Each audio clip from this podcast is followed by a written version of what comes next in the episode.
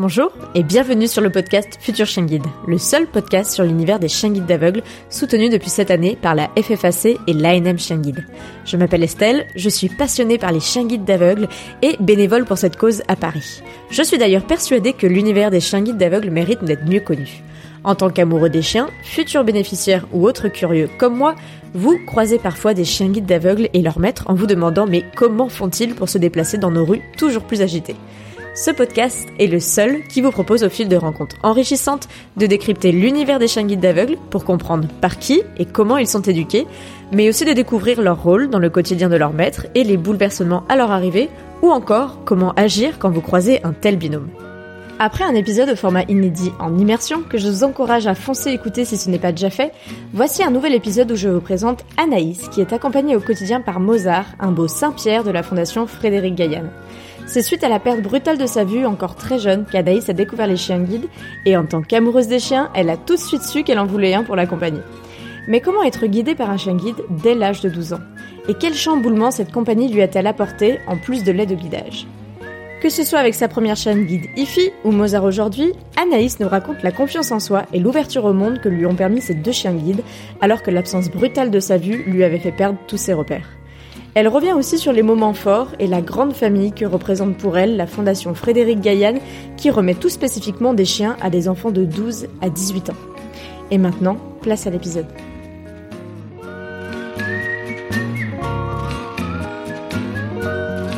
Eh bien, bonjour Anaïs. Bonjour Estelle. Je suis hyper ravie euh, d'échanger avec toi ce soir euh, parce que du coup, c'est un contexte un peu particulier. Mais d'abord, est-ce que tu peux te présenter? Euh, donc bah, je m'appelle Anaïs, euh, je suis non-voyante depuis 9 ans.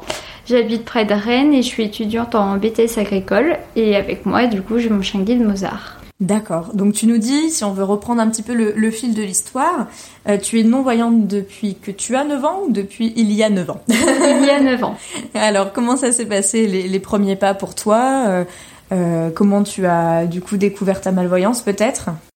Euh, alors moi c'est un peu compliqué parce que du coup euh, en fait j'étais en mon papa travaille dans les chantiers maritimes. Ouais. Du coup on était en expatriation au Maroc et là-bas j'ai euh, fait une encéphalite virale aiguë post-inflammatoire. Bon une maladie se tirer les cheveux. Mais en fait c'est une maladie auto-immune qui a détruit mes nerfs optiques et en fait comme c'était une maladie très douloureuse ben, ils m'ont plongée dans le coma et en fait, en me réveillant, j'étais non-voyante. Donc, euh, je suis passée de voyante euh, complète à non-voyante euh, complète. Donc, tu étais voyante pendant ces neuf premières années. Et je suis non-voyante depuis neuf ans. D'accord. et comment ça s'est passé pour toi les, les premiers temps de cette non-voyance J'imagine que ça a dû être un peu rude quand même. Bah en fait surtout ce qui était compliqué c'est que bah alors déjà en plus euh, au départ j'étais à l'hôpital donc euh, un peu loin de tout le monde puis tu enfin à 9 ans euh, quand les médecins clairement t'expliquent que t'as perdu la vue c'est pas très compréhensible enfin mm-hmm. tu comprends pas trop en plus nerf optique c'est clairement un mot euh, t'avais jamais entendu voilà c'est ça et après, en plus, du coup, moi, le fait d'être alité et tout, j'ai dû passer dans un centre de rééducation parce que je ne pouvais plus marcher. Sauf mhm. que là-bas, pareil, c'est plutôt des handicaps moteurs qu'il y a. Donc, enfin, j'avais personne à qui me confier sur euh, le fait d'être aveugle, donc c'était un peu compliqué. Donc, ce qui m'a fait un peu du bien, c'est quand je suis rentrée à l'école euh, au centre Angèle à Rennes pour non-voyants, enfin malvoyants. Et donc, du coup, j'ai pu enfin rencontrer des gens qui avaient euh, bah, des problèmes visuels et avec qui, du coup, j'ai pu enfin échanger et comprendre que bah, j'étais pas la seule touchée par ça et que, du coup, bah, il y avait des jeunes de mon âge avec qui bah je pouvais en parler, jouer avec, enfin où on se comprenait quoi parce que du coup bah les ce qui est normal hein, mais mes amies qui étaient voyantes mhm. bah au départ elles savaient pas trop comment s'y prendre puis trouver des jeux adaptés. C'est compliqué. Bon après quand on est petit euh, on trouve toujours des solutions parce que clairement dès qu'on pouvait être à deux du coup euh, enfin mes amis m'emmenaient euh, il y avait aucun souci. C'était le temps de bah de rencontrer des gens en fait dans la même situation pour pouvoir en parler ça a été dur après, oui, tu t'es rendu compte du coup que tu as pu avoir des échanges tout simplement avec d'autres personnes. Et donc euh, là, euh, ça a commencé à, à, ouvrir un petit peu le champ des possibles pour toi. Et avec cette nouvelle euh, composante, on va dire, dans ta vie, qui n'était pas forcément prévue. Même pas du tout. et comment ça s'est passé du coup Tu nous as parlé de ce centre à Rennes où tu allais. Mais je crois aussi que dans tes jeunes années, tu t'es rapproché des chiens guides. Comment t'as découvert euh, Est-ce que tes parents connaissaient le mouvement chien guide ou est-ce que toi, t'en avais déjà entendu parler? Comment c'est arrivé dans ta vie? Bah alors du coup, mes parents ont découvert clairement le handicap en même temps que moi, parce que bah du coup, comme en plus, enfin ça n'a pas du tout été progressif, euh, ça a été un peu une découverte pour tout le monde. Et en fait, c'est du coup, je suis arrivée à la, au centre en novembre 2012, mhm. et en fait, du coup, à la fête de l'école euh, en bah, je vois en 2013. Hmm. Euh, du coup, la fondation euh, Frédéric Gaillan est venue pour euh, présenter euh, les chiens guides. Donc, il y avait une éducatrice avec un chien et du coup, bah, moi, fan des animaux, j'ai pas pu m'empêcher d'aller voir. Ouais. Ce qui fait que j'ai pu tester un peu de marche avec. Puis, bah, là, j'ai regardé mes parents en disant, j'en veux un. Donc, on en a discuté avec l'éducatrice qui m'a dit que je pouvais venir faire un, un, stage découverte déjà bah, pour faire une journée avec un chien et me rendre compte de ce que c'était. Mhm. j'étais vraiment jeune, hein, j'avais 10 ans, donc euh, enfin c'est quand même pas rien d'avoir un chien à 10 ans. Oui, et puis on rappelle que dans le cadre, donc on a déjà fait un épisode épisode 28 avec Bérénice euh, sur la Fondation Frédéric Gaillen et on le rappelle, la Fondation Frédéric Gaillen remet des chiens à des enfants entre 12 et 18 ans, ce qui veut pas dire qu'on commence avant la sensibilisation, l'approche du chien guide auprès de la Fondation. Et c'est ce que toi tu as fait du coup dès tes 10 ans, on t'a dit tu peux venir faire une journée euh, pour apprendre un peu plus euh, si ça pourrait te convenir, c'est ça l'idée? C'est ça, bah découvrir puis me rendre compte parce que c'est vrai que enfin moi à 10 ans, je voyais un chien, c'est un chien, enfin c'est on voit pas derrière tout ce qu'il y a, enfin le temps quand même qu'on doit lui consacrer à aller jouer. Puis c'est quand même un chien de travail, donc ça veut dire qu'il faut avoir des déplacements et il faut aussi prévoir de se déplacer. Puis à 10 ans, tu te déplaces quand même rarement seul. Mhm. Enfin c'est plein de choses comme ça. Puis même t'as l'histoire de ramasser les besoins. Pour moi, c'est un peu mes parents qui allaient le faire. Enfin c'est pas le truc où tu réalises tout de suite. J'ai fait mon premier stage, donc qui s'est très bien passé. Euh, donc en février 2014, puis ils m'ont dit que bah, je pouvais revenir pour faire euh, du coup euh, une pré-classe d'une semaine, donc aux vacances de Toussaint 2014, où du coup j'ai retesté un chien avec qui ça s'est très bien passé. clairement, j'ai juste adoré. Ouais. donc ça c'est bah, tout de suite ça a été.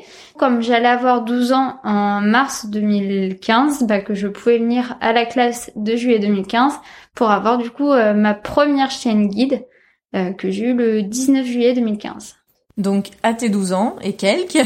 C'est ça. Enfin, on, on t'a remis en tout cas euh, ta première chienne guide.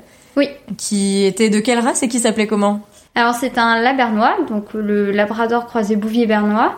Elle s'appelait Ify et elle avait deux ans. Donc labernois, euh, en termes de couleur, c'est du noir et du blanc.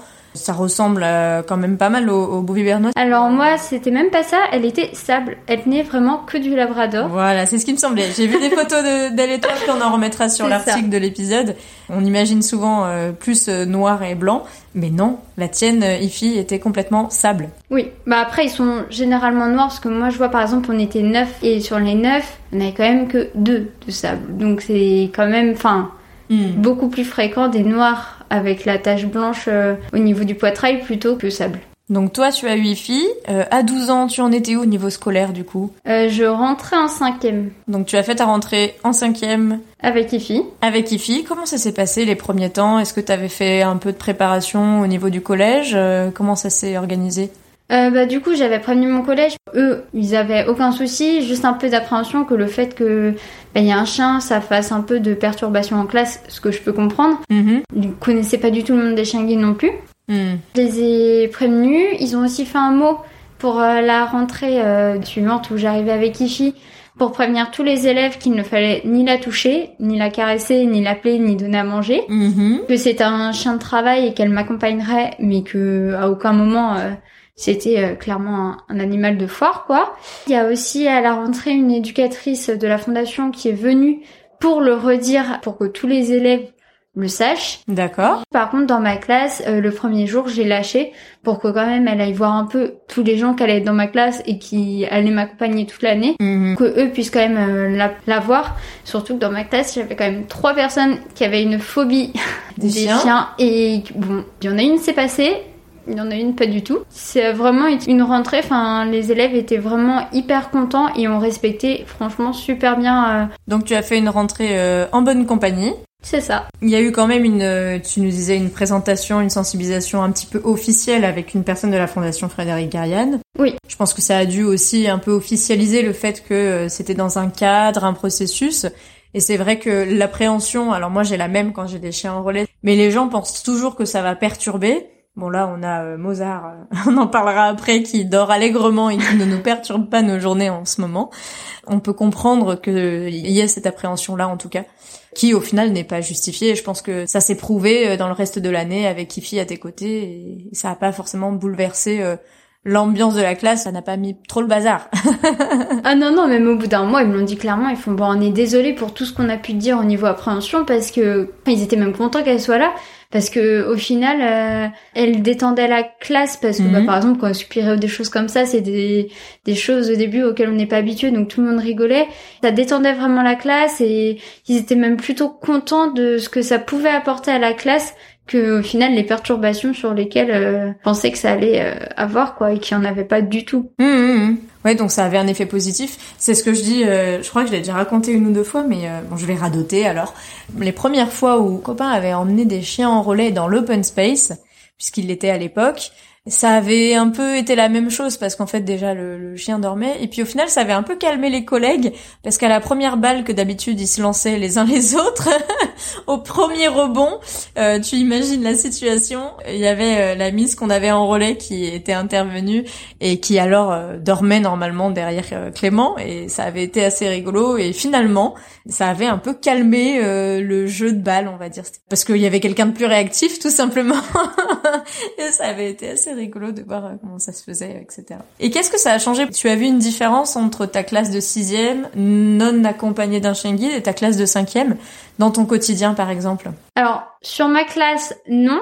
Mais sur mon comportement à moi, oui, parce que bah au départ quand même, même si ça m'a fait du bien d'avoir euh, du coup eu des échanges avec des personnes non voyantes, je m'étais vraiment beaucoup renfermée sur moi et j'étais pas très sociable, clairement, faut le dire. Mm-hmm. J'étais un peu dès qu'on me proposait de l'aide, bah je repoussais les gens parce que pour moi c'était un mode euh, bah ok, euh, il veut m'aider, soi-disant parce que je peux rien faire, alors que enfin c'était gentiment et que clairement bah quand on tombe non voyant on peut pas tout savoir faire du premier coup donc en fait c'est surtout sur moi que ça a eu un vraiment un gros impact on peut on peut le dire parce qu'en fait j'ai vraiment réappris à m'ouvrir aux gens à oser aller en parler même oser parler du handicap parce que bah il venait me parler du chien je me suis rendu compte que bah de toute façon, il fallait bien que j'apprenne à vivre avec mon handicap parce que je l'aurais à vie.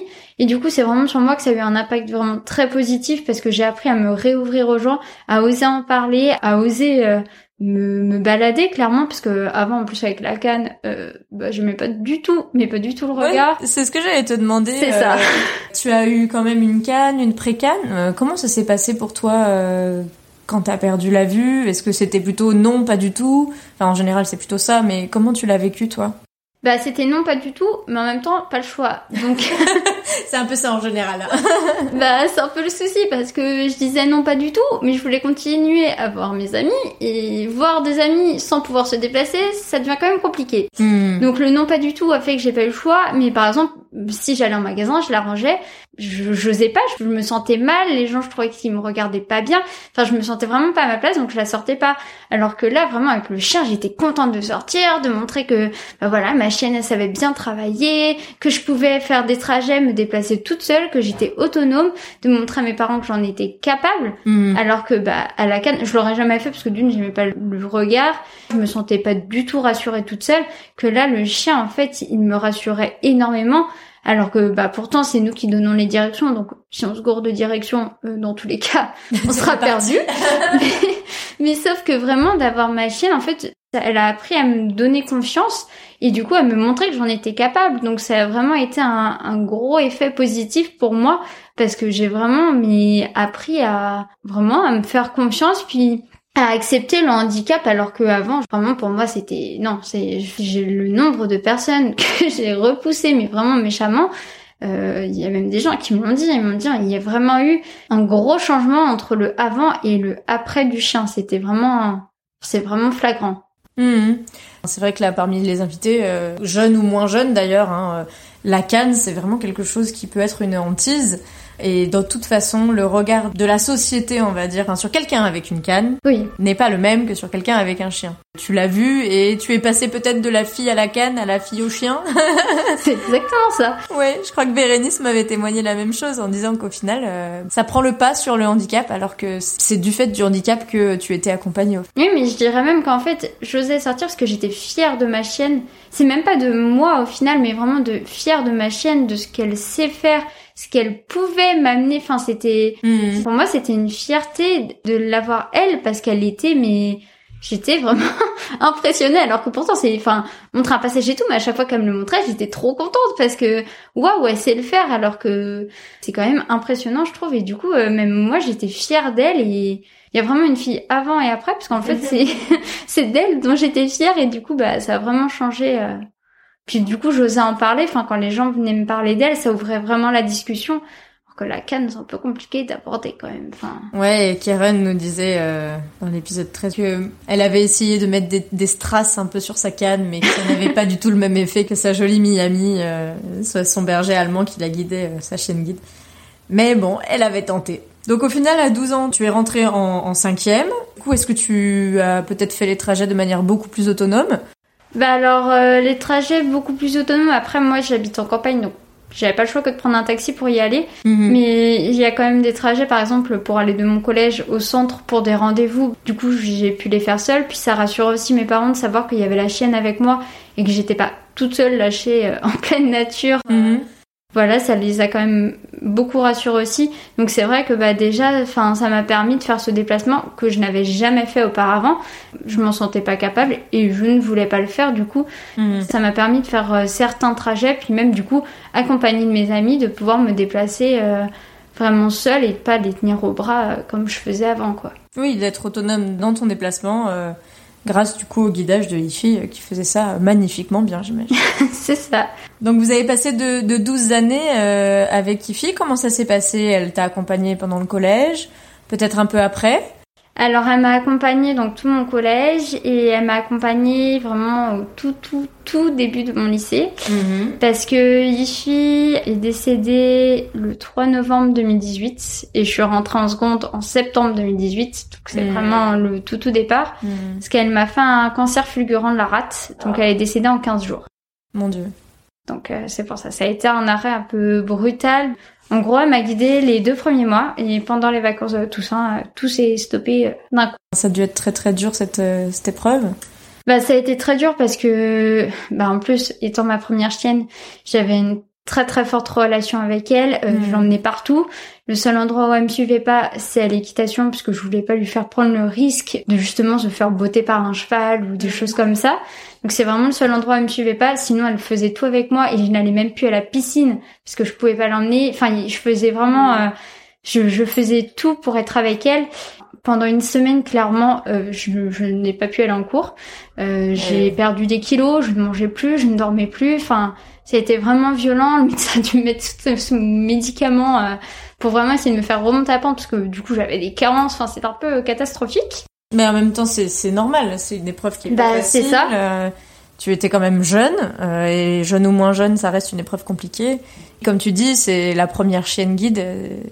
Voilà, il y a toujours, et puis tu l'as si bien dit, il y a une avant et un avant et un après. après. Donc, euh, Vraiment, la chance que j'ai eue, c'est que j'ai eu un très très gros soutien et de ma famille et de mes amis et de la fondation qui m'a vraiment permis de... Bah alors, ça a pas mis l'épreuve moins douloureuse parce que ce n'était pas possible, mais qui m'a permis de remonter plus facilement la pente et qui m'a permis de retrouver le sourire quand même euh, plus rapidement et de me remettre euh, sur le, le chemin pour avoir un nouveau chien parce que clairement dans ma tête c'était pas possible et sans leur soutien à eux tous de toute façon j'en aurais pas été capable parce que dans ma tête c'était euh, Ifi et personne d'autre quoi. mhm. Donc euh, franchement leur soutien était vraiment euh, bah il était indispensable pour que je remonte la pente et que ça aille mieux parce que en plus en 15 jours c'est vraiment très brutal donc Mm. c'est enfin et puis à 15 ans euh, 15 ans et demi euh, c'était un peu difficile euh, de bah, de voir sa chienne souffrir comme ça. Je savais de toute façon que j'étais inutile un cancer, on sait très bien qu'on peut rien faire oui, mais et bon, c'est voilà, c'est voilà, donc c'est ça a vraiment été, enfin, une, dure épreuve, mais enfin, je remercie vraiment la fondation, ma famille, mes amis d'avoir été là parce que c'est c'est vraiment ce qui m'a permis de remonter euh, après son décès. Donc ça, c'était au début de ton lycée? C'est ça. Euh, grosse épreuve à l'entrée, du coup, pour toi. Tu as remonté la pente en quelques mois quand même, parce que je pense que c'est pas forcément quelque chose euh, qui se fait du jour au lendemain. Non. Ça a été sur le, parcours scolaire, c'était un peu perturbé aussi, peut-être. Bah, il était pas euh, pas fameux, on va dire. Pas exemplaire. Bon, voilà. Fallait mieux prendre exemple sur quelqu'un d'autre, on va dire ça comme ça. Mais c'est normal. Oui. C'est une situation de deuil, hein, de toute façon. Euh, euh, c'est vrai qu'on parle pas souvent des deuils vis-à-vis des animaux, mais, mais ça reste quand même, euh, surtout avec la relation hyper fusionnelle que tu avais avec Ifé. C'est ça. Et qu'est-ce qui s'est passé du coup pour toi ensuite Donc tout le monde t'a remis un peu le pied à l'étrier C'est ça, parce que du coup moi je leur disais que je ne voulais pas de chien. ouais, c'est souvent ce qu'on entend, hein, que le premier, bah souvent, est-ce qu'il est remplaçable ou pas? C'était un petit peu ta question, j'imagine à l'époque. Euh, c'était même pas une question, c'était irremplaçable. il y avait pas, il y avait pas de question à se poser, c'était non.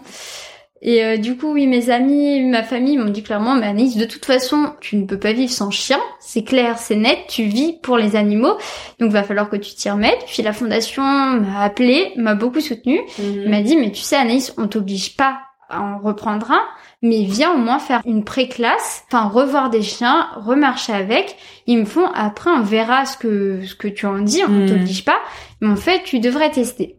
Puis à force de parler avec la fondation, ils ont quand même réussi à me convaincre. D'accord. ce qui fait que je suis allée faire une pré-classe au mois d'avril du coup 2019. Mm-hmm. Euh, les trois premiers jours très durs parce que bah forcément euh, même si ça faisait euh, six mois que ma chienne était décédée, bah revoir un autre chien, j'en avais pas revu entre temps, j'avais pas remarché au harnais entre temps, donc c'est forcément j'avais Ify en tête, donc ça a été très hmm. dur. Hmm. Et j'ai craqué sur euh, l'une des chiennes que j'ai testées et qui m'a fait me rendre compte que oui effectivement ça allait être difficile de vivre sans chien. Donc euh, j'ai dit à la fondation que j'étais partante pour revenir, pour euh, du coup avoir un nouveau toutou et qui partage ma vie de nouveau jusqu'à ben, le plus longtemps possible, quoi, euh, jusqu'à temps qu'ils peuvent. C'est pour ça que je suis allée à la classe de juillet 2019. Donc là, euh, t'étais un peu à, nouveau ouverte en espérant trouver un peu le coup de cœur qui prendrait la suite, euh, même si on n'oublie pas les premiers, hein, dans tous les cas. Et donc, euh, qu'est-ce qui s'est passé à cette classe de juillet 2019 Donc du coup, bah, j'ai testé plusieurs chiens. Il y avait Mozart dans le lot. que nous avons à nos pieds. qui était là. Et donc du coup avec euh, Mozart, on a eu un peu de mal au départ parce que bah lui a un petit peu de caractère. Euh, J'ai aussi mon caractère, mais euh, ça s'est vite fait. Franchement, c'est un, une vraie boule d'amour. Donc qui est très têtu, donc faut lui tenir tête. Mais euh, c'est vraiment une vraie boule d'amour qui m'a donné son amour tout de suite, qui m'a montré qu'il était là. C'est vite devenu inséparable de nouveau. Mmh. J'ai eu mon premier chien, j'ai mon deuxième chien. Et chacun, c'est des histoires différentes, mais tous les deux comptent énormément. C'est mes deux, mes deux gros doudous. Et donc, euh, ce gros doudou Mozart, euh, pour le coup, il est pas de couleur sable. pas du tout. C'est un Saint-Pierre. Oui. Donc Saint-Pierre, euh, on reprend un peu la, la, filiation de la, du Saint-Pierre, c'est deux Labernois croisés ensemble. C'est ça. Et donc on disait Labernois, si on remonte encore, les grands-parents étaient du coup un Labrador et un Bouvier bernois de chaque côté. C'est ça. Et donc il est, euh, c'est un gros nounours comme tu dis, un gros doudou, tout noir avec le poitrail et le bout des pattes même euh, pour Mozart euh, bien blanc. Et la queue, le bout de la queue. Et le bout de la queue en effet bien blanc. Ça a été une nouvelle aventure. Tu as fait ta rentrée de première. C'est ça. Avec lui en 2019. Comment ça s'est passé Est-ce que c'était différent? Déjà, c'était différent parce que la mentalité est différente du collège. Elle est complètement. Puis c'était un plus grand établissement parce qu'au collège on était 500, on était 1200. Donc forcément qu'au niveau euh, présentation c'était pas pareil. Bah, alors il n'y a pas eu une aussi grande euh, présentation qu'à mon collège parce que ça s'y prêtait pas forcément. Non et puis ils avaient quand même bon ils avaient quand même connu Ifi et euh, même si hmm. c'était que deux mois. Et tu sais, il y avait un chien d'assistance pour une personne en fauteuil roulant. D'accord. Donc ils savaient quand même parce que c'était un chien de travail qu'il ne fallait pas le caresser, l'appeler. J'ai, j'ai pas du tout eu de soucis. Et, euh, il a même plutôt euh, été super bien accueilli parce que Mozart c'était la mascotte, hein, tout le monde lui disait salut de loin, donc il disait salut Mods, il savait que c'était lui. Bon, après il disait juste ça, donc Mozart se retournait pas, mais en fait tout le monde connaissait son prénom, puis bah j'étais un peu optionnelle à côté, hein. mais du coup non c'était une vraie mascotte, c'était la mascotte du lycée. Il est venu se coucher à côté de moi. Un gros doudou vient chercher des caresses. Donc cette rentrée finalement en première, plutôt douce, en bonne compagnie. Oui. Et donc euh, tu as poursuivi tes études euh, premières, terminales. C'est ça. Qu'est-ce que tu veux faire dans la vie? Alors moi, je, on va le dévoiler un peu après, mais j'en sais un peu. Parce que tu as poursuivi après ton, ton bac, du coup, euh, vers des études supérieures quand même? C'est ça, donc bah, actuellement je suis en première année de BTS Axe, analyse conduite et stratégie de l'entreprise agricole. Et du coup, mon souhait, ça serait de monter un élevage de chèvres mhm. pour faire du fromage fermier.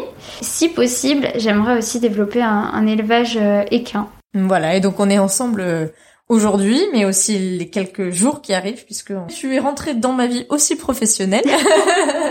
Il y a quelques mois, euh, puisque bah je t'avais croisé, euh, je t'avais manqué d'abord sur un salon euh, où j'ai eu l'occasion d'avoir une photo d'une collègue qui m'a dit oh il y a un chien guide sur le stand. Et j'avais déjà quitté le salon pour d'autres obligations professionnelles et nous ne nous sommes pas manqués au deuxième rendez-vous où tu étais aussi avec ta classe et donc j'ai eu l'occasion de te rencontrer, de rencontrer Mozart et puis euh, du coup après on a échangé. Et c'est vrai que c'est rigolo de voir à, la croisée donc de, ma passion, la croisée de ma passion euh, chien guide et euh, de ma passion profession existe. Euh, Aujourd'hui, elle s'appelle Anaïs. elle est accompagnée de Mozart, mais en tout cas, c'est très rigolo. D'ailleurs, faudrait que on prenne une photo avec les chèvres en polystyrène qu'on a dans le bureau, avec Mozart et toi, parce que je pense que à côté, ça doit faire une belle impression. Oui, ça peut être pas mal puis voir sa réaction. Bah des copines. Bah des copines, voilà. Pour l'instant, il dort. C'est vrai que donc ce, ce, ce, parcours un petit peu euh, scolaire en, bonne compagnie, qu'est-ce que tu en retiens toi? Est-ce qu'il y a des choses déjà euh, euh, qui t'ont marqué? Est-ce qu'il y a quelque chose que tu as appris ou que tu as découvert dans cette aventure auquel tu t'attendais pas quand tu as fait ta première demande de chien guide Auquel je m'attendais pas. Déjà, franchement, j'ai trouvé une, une vraie famille dans la fondation. C'est vraiment, enfin, une équipe formidable sur qui j'ai pu compter de A à Z. Et vraiment, enfin, pour moi, c'est une famille parce que, bah, quand tu passes les classes là-bas et tout, euh, surtout à l'âge de mes 12 ans, enfin, passer euh, trois semaines là-bas sans mes parents, c'est comme une épreuve parce que je l'avais jamais, enfin, ou sinon j'étais chez ma grand-mère. Donc quand c'est dans le cadre familial, c'est pas mhm. encore pareil. Je m'attendais à ce que ça soit dur, mais du fait d'avoir été entourée par eux, d'avoir euh, bah, les loulous qui sont là et tout ça, ça m'a vraiment fait du bien. Donc le fait d'avoir trouvé une vraie famille euh, dans la fondation et de savoir qu'ils sont toujours là, bah c'est bah c'est génial quoi. Je sais pas comment dire, mais merci voilà. Il y a eu aussi, euh, quand tu parles de la famille, la famille Fondation Frédéric Gaillane, euh, c'est toute personne confondue, parce que je crois savoir qu'il y a des parrains qui sont très présents, il y a des familles bénévoles. Du coup, je, je fais un clin d'œil à quelques-unes avec qui je parle souvent, qui sont du coup familles d'accueil euh, pour la Fondation. il y a le service com avec qui je discute souvent. Il y a toute l'équipe de la Fondation, et puis je pense qu'il y a aussi les collègues, ou je sais pas comment vous les appelez, camarades de classe peut-être? Les promos, comment ça se dit Les amis. non, j'avoue que. Ouais, on... oui, vraiment, la fondation, c'est tout le monde. Hein. C'est, c'est toute personne en relation avec la fondation. Enfin, c'est, c'est vraiment tout le monde euh, confondu. Enfin, c'est oui, autant du coup les amis que l'équipe, que la famille d'accueil, que les parrains, que c'est vraiment l'ensemble de la fondation qui, qui est vraiment une famille et avec qui, enfin, on peut vraiment partager tout, quoi. Et euh, du coup, on fait aussi un clin d'œil euh, aux autres. on a déjà parlé de Bérénice, mais je sais que Marine et puis d'autres ont tout de suite capté quand j'ai mis une petite photo en début de semaine euh, de Mozart en disant que j'avais un nouveau collègue pour les quelques jours qui arrivait. Certains ont reconnu Mozart, d'autres ont supposé Mozart, et d'autres ont dit mais c'est qui? Parce qu'en effet, voilà, c'est aussi un, réseau et comme tu dis, une, belle famille et vous partagez beaucoup entre vous. Et puis, quand on a 12 ans et qu'on rentre comme ça en pré-classe, euh, je pense que ça doit être aussi un peu particulier. C'est pas euh, comme quand on est adulte et qu'on fait une remise euh, chez soi. Justement, ça fait quoi pour toi Quels étaient un peu les inconvénients ou au contraire les avantages à, avoir un chien guide si jeune? Inconvénients, franchement, moi j'en trouve pas. Après, je sais que moi j'ai une relation, mes chiens c'est tout. je vis pour les chiens. Et donc j'avoue que inconvénients, j'en trouve pas. Bah après, enfin moi je pars du principe que t'acceptes pas mon chien, bah tu m'acceptes pas parce Mhm. que il fait partie de moi. Donc bah si tu veux pas de lui, c'est que tu veux pas de moi ou qu'en tout cas bah tu m'aimes pas assez pour l'accepter. Je pars vraiment de ce principe-là. Après, bon c'est sûr que par exemple tout ce qui est piscine et tout, bah certes il peut pas rentrer, mais je dirais pas que c'est un inconvénient. Enfin moi ça me gêne pas du tout de ne pas y aller parce que bah il est là et que je n'ai pas le choix. Enfin Mhm. donc après, forcément qu'il y en a, hein, parce que bah, je me doute que pour quelqu'un ramasser euh, les déjections, bah, ça peut être compliqué. Enfin, quand on est sensible, donc euh, je sais qu'il y en a pour certaines personnes, et je le dis bien quand je parle avec des non-voyants qui me demandent les inconvénients. Je peux les voir pour les autres, mais pour moi, je ne les vois pas. et euh, avantage, bah, c'est euh, c'est un réel soutien au quotidien qui est toujours là. On sait qu'il sera là autant dans les moments quand ça va pas que quand ça va. Mhm. Au niveau de fluidité des déplacements, clairement, il y a, y a pas de différence. Enfin, là, je vois à Paris, euh, il serait pas là. je ne pourrais pas venir au stage, ça serait trop compliqué. Mhm. Et après, vraiment en autonomie, puis en confiance en soi. Moi, Mozzarella, je m'en sens capable. Il est pas là, euh, je peux pas. Seul Mhm. à la canne, je peux pas. J'ai vraiment besoin de lui pour avoir confiance en moi et pouvoir faire le déplacement. euh. Il approuve. Oui, c'est ce que j'ai dit à la pièce. Oui, c'est vrai que là, euh, le quotidien euh, de ces quelques jours à Paris, bon, même si tu es pas tout à fait en totale autonomie, parce que Paris reste trop compliqué à prendre en, en main, on va dire, en quelques jours, ça reste euh, un indispensable, même euh, là, dans les bureaux, hein, euh, pour avoir ton autonomie, pour te déplacer, c'est sûr que c'est plus euh, sympa, et puis le regard aussi des gens est peut-être euh, différent, enfin j'en suis sûre même, Oui. que euh, que avec la canne, etc. Et tu nous expliquais que tu avais eu euh, euh, Ifi quand tu avais 12 ans. Comment ça s'était organisé au quotidien? Parce que bon, aujourd'hui je parle avec toi, mais j'imagine que c'est un projet qui est un petit peu familial quand même. Euh, parce que quand on a 12 ans, même si on est euh, autonome et volontaire, il y a peut-être des implications du côté de tes parents. Comment ils ont vécu tout ça euh, Est-ce que eux, ils étaient à fond dans le projet? Je pense un petit peu oui, mais euh, à quel point ils étaient investis au final dans ton accompagnement avec un chien guide? Bah, ils ont été investis bah, déjà à chaque stage parce qu'il fallait m'emmener, fallait venir me chercher. Ils m'appelaient tous les soirs pour savoir comment ça se passait. Bah, ils étaient vraiment investis pour savoir comment ça allait, comment ça se déroulait et tout ça. Après, une fois que Tiffy est arrivé, euh, de toute façon, on avait été clair, euh, mes parents avaient été clairs aussi avec moi, c'est moi qui ai voulu le chien, donc c'était à moi de m'en occuper, et de Mhm. toute façon, c'est ce que dit la fondation, le chien, c'est à nous de nous en occuper, Mhm. donc après, moi, c'est vrai que j'ai pas eu beaucoup de changements parce que hum, j'ai une petite chienne domestique euh, en plus. Ouais. Et en fait, il y a déjà moi qui m'en occupais parce que pareil, c'est moi qui l'avais voulu. Donc en fait, c'est juste que bah au lieu de brosser un chien, j'en brossais deux. Au lieu de donner à manger un chien, je donnais à deux. Au lieu d'en sortir un, j'en sortais deux. Je juste dédoubler tous mes gestes du quotidien.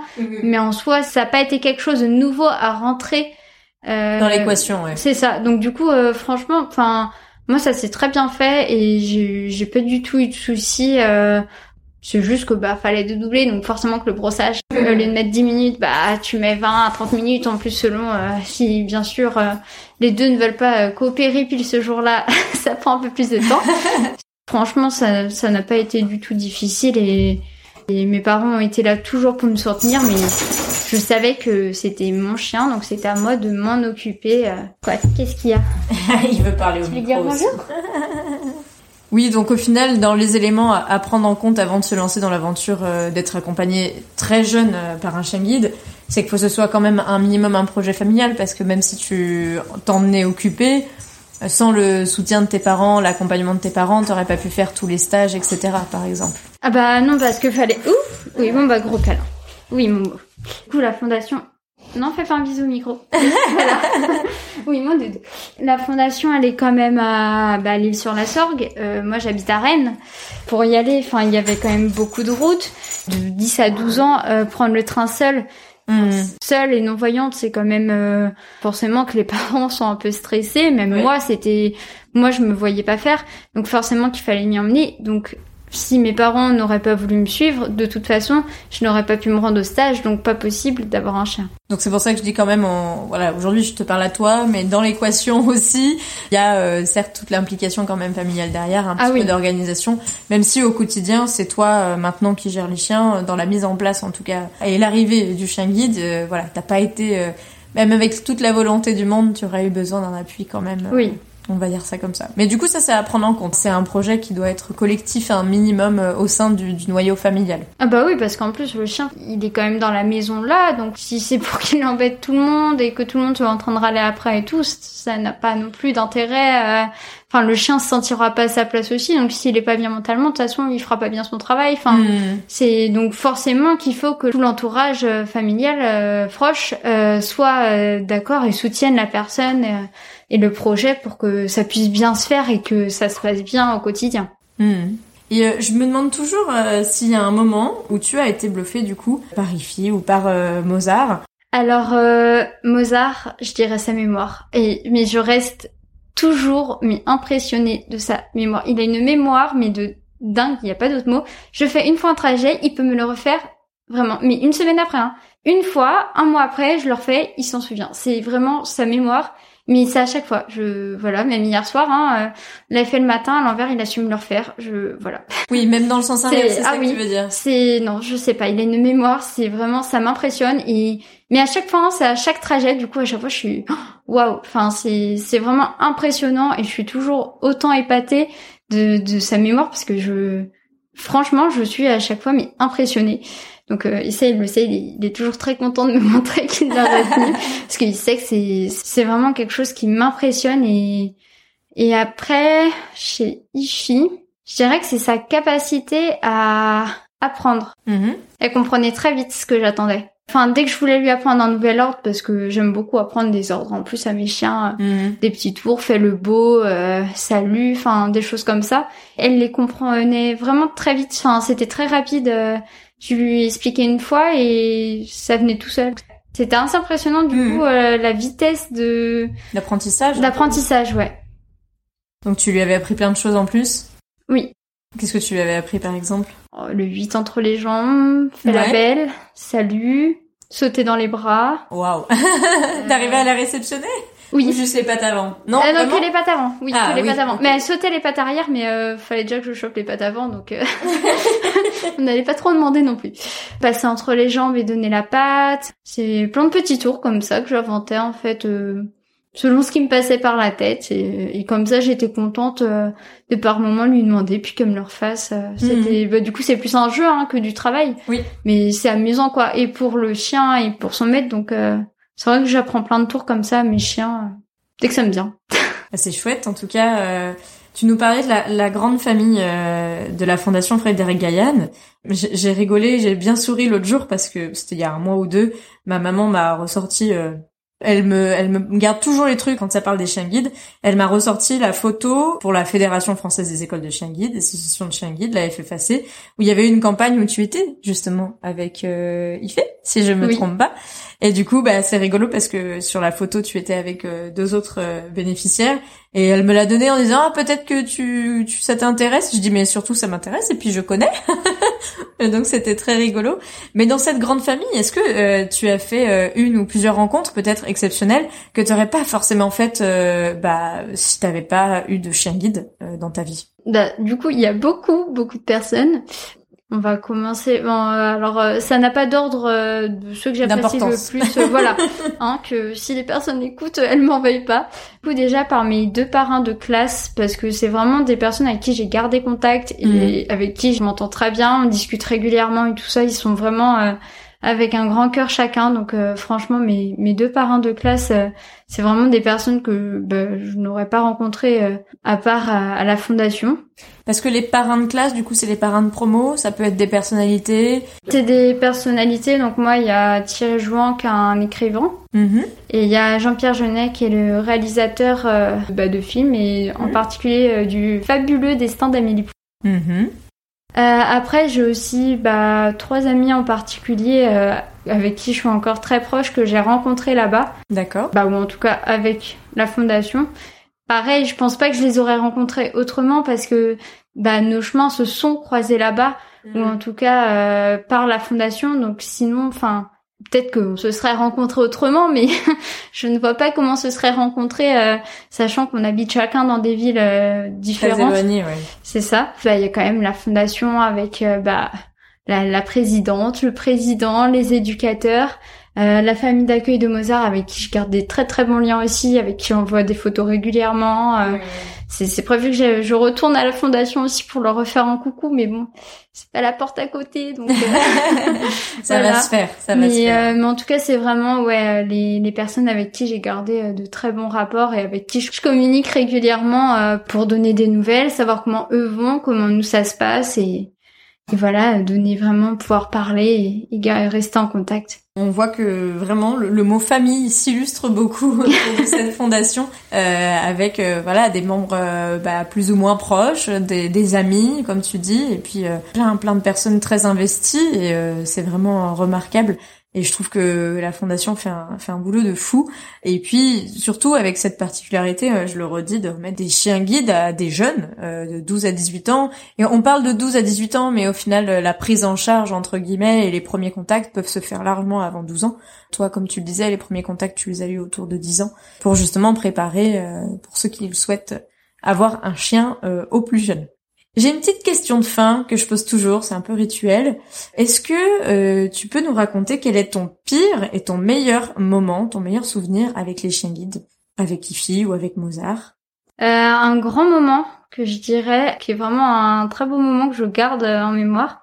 Bon alors déjà faut savoir qu'il y a plus de remise de chiens, hein, mais en dehors de ça, avec Mozart et mon copain l'été dernier, on allait dans les Pyrénées mhm. et on a fait une très grande randonnée euh, très difficile dont je me souviendrai toute ma vie, je pense. et en fait, en haut, on est monté tellement haut qu'il y avait de la neige vraiment de voir Mozart voir de la je ne l'avais jamais vu. Il vraiment les yeux se sont mis à briller tellement qu'il était heureux. Enfin on s'est mis tous les trois à jouer dans la neige du coup un peu comme des gamins clairement. Mais ça a tellement été un moment fort parce que j'avoue que la randonnée en plus c'était très dur très belle. Il y, a, franchement pas de moi dire. De voir Momo qui a pu suivre tout le long de la randonnée, alors que bon, elle était quand même très longue, avec beaucoup de dénivelé. Je, clairement, je pensais pas qu'il allait pouvoir tenir. C'est une très belle randonnée que je garde. Puis ce moment-là de neige, et puis il a réussi à traverser une cascade. Enfin, il m'a fait des choses pendant cette randonnée qui étaient vraiment merveilleuses, auxquelles euh, quand j'ai vu sur place, je me suis dit mais il va jamais pouvoir la finir. Et bah, bah encore une fois, il m'a épaté. Mais du coup, c'est vraiment un très beau moment que je garde de nous trois. Mm-hmm. Et le pire moment. Tu nous en as sûrement déjà raconté un, je pense, avec Ifi. oui. Et je pense que c'était un moment assez dur. C'est le plus dur, mais euh, c'est le plus dur, on va dire, vraiment au niveau. Bah, ouais, douleur, sentiment, je sais pas comment on peut le dire. Émotionnel. C'est ça, parce que c'est vraiment le. Bah, la pire chose qui a pu m'arriver avec les chiens guides. Euh, parce qu'après, sinon. Plutôt des bons moments, sinon. Bah, c'est ça. j'ai mon chien, moi tout me va, euh, tout va bien. Il y a toujours les petites bêtises habituelles, mais bon, c'est pas grave, c'est c'est drôle. Faut ah, prendre ça à la rigolade. Bah c'est ça, sinon on s'ennuierait, ça n'irait pas. Donc euh, non, j'avoue que sinon c'est que des bons moments. Bon bah écoute, euh, tant mieux. On t'en souhaite encore de nombreux. on te souhaite vraiment que du bon. et puis bah, que ton avenir aussi professionnel soit aussi aussi bien chargé et bien euh, dans, dans ce que tu souhaites, aussi caprin que tu le souhaites. euh, et puis on, on, attendra de goûter les fromages. Euh, enfin moi j'ai hâte euh, de goûter les fromages que tu produiras un jour. tu as encore le temps. Hein, petite parole de professionnel, mais prends le temps aussi de t'installer et de réfléchir à tout ça. Et bah je voulais je voulais vraiment te remercier parce qu'on fait ça un peu euh, en fin de journée, après une grosse journée de stage pour toi aussi. Et c'était vraiment l'occasion, voilà, de, de, le faire en vrai, euh, parce que je trouvais ça plus sympa, euh, vu qu'on passe quelques jours ensemble, au lieu de faire ça à distance, comme on aurait aussi pu le faire, mais de, de profiter de l'occasion de se voir pour enregistrer en face à face. Merci à toi, merci pour ces confidences, et j'espère que bah, ça va t'emmener encore plus loin que ça. Merci à toi aussi du coup d'avoir euh, pris ce temps aussi du coup pour le faire parce que c'est vrai que c'était quand même une grosse journée aujourd'hui. donc, euh, donc, voilà. Puis Momo a participé. Hein, Et oui, bon on va mettre des petites photos comme ça vous pourrez voir euh, le gros doudou comme il est. Et puis je te dis à bientôt du coup. Oui. Et voilà, c'est la fin de cet épisode. Merci à vous de l'avoir écouté, en espérant qu'il vous aura plu. En tout cas, un grand merci à Anaïs qui a enchaîné une journée de stage avec moi et notre enregistrement dans nos bureaux, une grande première pour moi d'enregistrer là-bas, et un montage express en quelques jours. Pour compléter votre écoute, vous pouvez retrouver sur mon site tout rénové futureshengid.fr des photos d'Anaïs avec Ifi et Mozart et bientôt, grâce à mes complices, la transcription intégrale de cet épisode. D'ailleurs, n'hésitez pas à m'envoyer vos retours sur mon Instagram, futureshengid, ou via des étoiles sur Apple Podcast, ou nouveautés sur Spotify. J'ai vraiment hâte de découvrir ce que vous en avez pensé. Alors à bientôt pour un prochain épisode sur l'univers méconnu des chiens guides d'aveugles.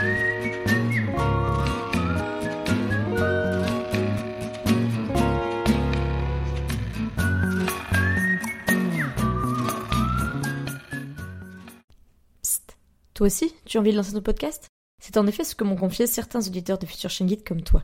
Mais par où commencer? Comment passer à l'action à partir de ton idée? Comment enregistrer? Et avec quel matériel? Mais surtout, comment faire pour qu'il soit disponible partout, comme mon podcast? Toutes tes réponses sont dans la formation de mes amies podcasteuses Solène de Friendship et Florence d'Avant J'étais prof. Pour lancer ton podcast en 30 jours ou plus, il y a 30 leçons vidéo et 30 exercices à appliquer à ton idée.